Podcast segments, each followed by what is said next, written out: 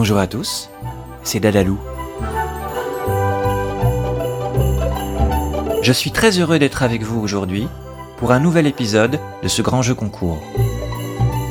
Retrouvez-moi du 1er au 24 décembre sur le site club.dadalou.fr pour récolter un maximum d'étoiles et peut-être décrocher la lune. Derrière chaque nouvelle case du calendrier se cachent des questions, des jeux, mais aussi des petits défis. Alors, êtes-vous prêt à tenter votre chance? Est-ce que vous saviez que les enfants, avant, n'avaient pas de jouets à Noël, mais en cadeau, ils recevaient une simple orange? Vous avez peut-être entendu vos parents ou bien vos grands-parents vous parler de cette tradition. Vous imaginez, vous, si le 25 décembre au matin, vous trouvez une simple orange au pied du sapin? Vous risquez de faire une drôle de tête.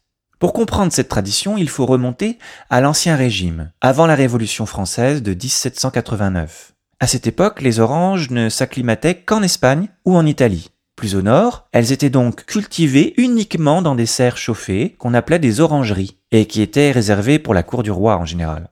Seuls les très riches aristocrates pouvaient en consommer. À la fin du XIXe siècle, quand la coutume d'offrir des cadeaux à Noël commence à se répandre, l'orange reste un fruit très rare et surtout très cher. Et pour les gens plus modestes, c'est un cadeau luxueux qu'on offrait aux enfants jusque dans les années 1950.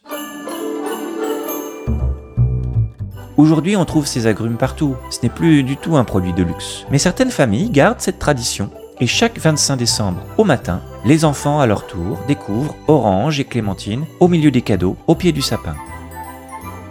L'orange et la clémentine sont d'ailleurs des fruits symboliques en cette période de Noël, et vous pouvez vous en servir pour décorer et parfumer votre intérieur. Avec une orange par exemple, vous pouvez faire une pomme d'ambre. C'est une orange piquée avec une centaine de clous de girofle.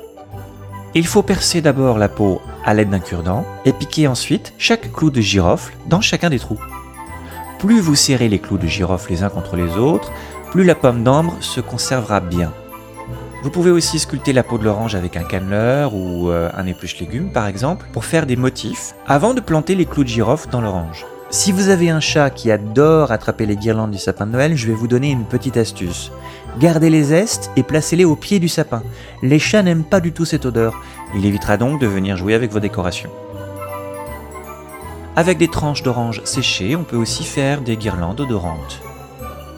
Voici une autre astuce décorative, mais cette fois-ci avec des clémentines.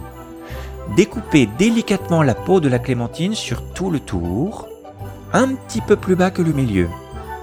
Retirez délicatement la peau sans l'abîmer et en laissant un maximum de petites tiges blanches. Ce sera la mèche sur la demi-sphère du bas. Avec un couteau, faites un trou en forme d'étoile juste au centre sur la moitié du haut. Versez un peu d'huile d'olive et humidifiez un peu la mèche. Allumez avec un briquet ou une allumette et posez le couvercle sur le socle. Vous obtenez alors une magnifique petite bougie odorante. Il vous suffira de rajouter un peu d'huile quand la flamme faiblira. Voilà, c'est tout pour aujourd'hui. Prenez votre temps pour répondre aux questions, pour trouver les réponses au jeu ou relever les défis.